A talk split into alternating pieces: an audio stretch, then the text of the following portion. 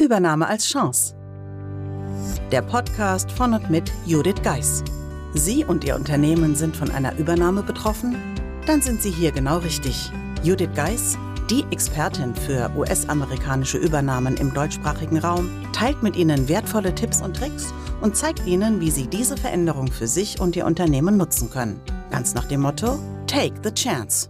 Hallo und herzlich willkommen zur heutigen Episode des Übernahme als Chance Podcasts. Ich freue mich, dass Sie wieder dabei sind. Damit Sie die Chancen nach Ihrer Übernahme erkennen und nutzen können, habe ich mein Buch Die Übernahmeformel geschrieben, das bei Springer Gabler erschienen ist. In meinen Podcast-Folgen zum Buch gebe ich Ihnen ergänzende Tipps, mit denen Sie schnell ins Handeln kommen. Heute zum Thema Geschwister sind Gold wert. Ich folge einem Grundsatz, der mir in meinem Leben schon viel Zeit, Geld und Ärger erspart hat. Er ist ganz einfach und klingt sicherlich auch für Sie plausibel. Denn er lautet, wenn du vor einer neuen Aufgabe stehst und keinen erfolgversprechenden Plan hast, dann suche zuerst jemanden, der sich mit der Sache auskennt und dir weiterhelfen kann. Dies möchte ich Ihnen als Tipp für Ihren Übernahmeprozess mit auf den Weg geben. Dies ist auch der Grund, warum ich Ihnen das an einem Beispiel veranschaulichen möchte. Die anstehende Integration in einen neuen Mutterkonzern verläuft im Detail immer anders. Ganz gleich, wie viel Erfahrung man mitbringt, Überraschungen sind nie ausgeschlossen. Daher steht bei mir am Anfang jeder Post-Merger Integration die Frage, hat der Käufer bereits andere Unternehmen übernommen?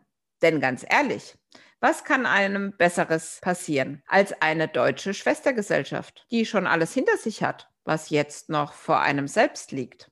Dort finde ich genau die Menschen, die sich mit den Besonderheiten des Mutterkonzerns auskennen und rechtzeitig warnen oder weiterhelfen können. Leider haben nicht alle übernommenen Unternehmen dieses Geschwisterglück. Dann bleibt mir nichts anderes, als auf andere Ressourcen zurückzugreifen. Vor Jahren bin ich mitten im Integrationsprozess von einem Kunden als Projektmanagerin für die Integration nach einer US-amerikanischen Übernahme beauftragt worden. Die Mitarbeiter fühlten sich von den Anforderungen aus den USA überfordert und hatten keine klare Vorstellung, was von ihnen erwartet wurde. Trotz aller Anstrengungen erhielten sie immer wieder negative Rückmeldungen aus dem Mutterkonzern. Der Frust war groß und Daher suchte der Geschäftsführer nun Unterstützung für sein Team. Ich forderte also die Mitarbeiter zunächst auf, für ihren jeweiligen Bereich alle Vorgaben des Mutterkonzerns anzufordern. Wenn sie etwas nicht verstanden haben oder Informationen fehlten, war ihre Aufgabe, erneut nachzufragen. Eine besonders engagierte Mitarbeiterin im Accounting gab ihr Bestes.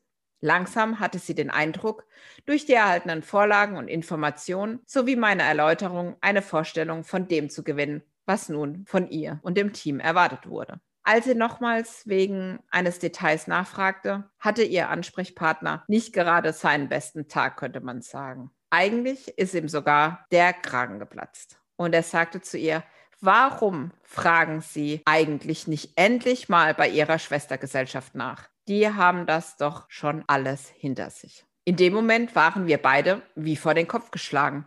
Die Mitarbeiterin, weil sie diesen Tonfall nicht gewohnt war und als heftigen Vorwurf auffasste, und ich, weil mir gar nicht in den Sinn gekommen war, dass man bisher noch nicht nach einer Schwestergesellschaft gefragt hatte. Seither gehört die Frage nach Schwestergesellschaften zu meinem Standard. Ganz gleich, in welcher Phase ich in der Post-Merger Integration einsteige. Haben Sie sich schon nach Geschwistern Ihres Unternehmens erkundigt? Wenn nicht, es ist selten zu spät, diese Frage zu klären. Kontaktieren Sie doch gleich Ihren Mutterkonzern und fragen Sie nach einer Aufstellung aller Tochtergesellschaft. Und wenn Sie dies nicht bei Ihrem Ansprechpartner im Mutterkonzern tun wollen, dann empfehle ich Ihnen Google. Oder aber natürlich das Intranet, das sicherlich auch Auskünfte gibt, welche Gesellschaften es in Deutschland noch gibt. Und manchmal macht man da eine ganz interessante Entdeckung. Wie Sie vielleicht aus vorherigen Episoden wissen, lebe ich in der Nähe von Frankfurt. Und für einen meiner Kunden sah es zunächst so aus, als gäbe es keine deutschsprachige Tochtergesellschaft. Aber nach einer kurzen Recherche sind wir draufgekommen, dass in der Schweiz eine andere Tochtergesellschaft des Konzerns sitzt. Und der Kollege hat uns in dieser besonderen Zeit sehr viel geholfen. Und falls es bei Ihnen in der Post-Merger-Integration einmal schwierig werden sollte, denken Sie an meinen Grundsatz und vergessen Sie nicht diese eine zentrale Frage. Wer kennt sich mit dieser Sache richtig gut aus und kann mir weiterhelfen? Vielleicht fällt Ihnen dann auch meine Podcast-Folge ein. Und vielleicht wissen Sie dann, wo Sie sich notfalls hinwenden können. In dem Sinne danke ich Ihnen, dass Sie heute wieder eingeschaltet haben und wünsche Ihnen einen wunderschönen Tag. Und nicht vergessen, nächsten Mittwoch geht es weiter. Meistern Sie jetzt mit der Übernahmeformel Ihren Arbeitsalltag während der Integration in einen US-amerikanischen Mutterkonzern.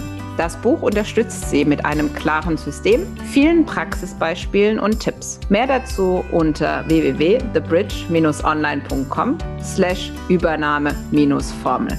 Den Link dazu finden Sie natürlich auch in den Show Notes.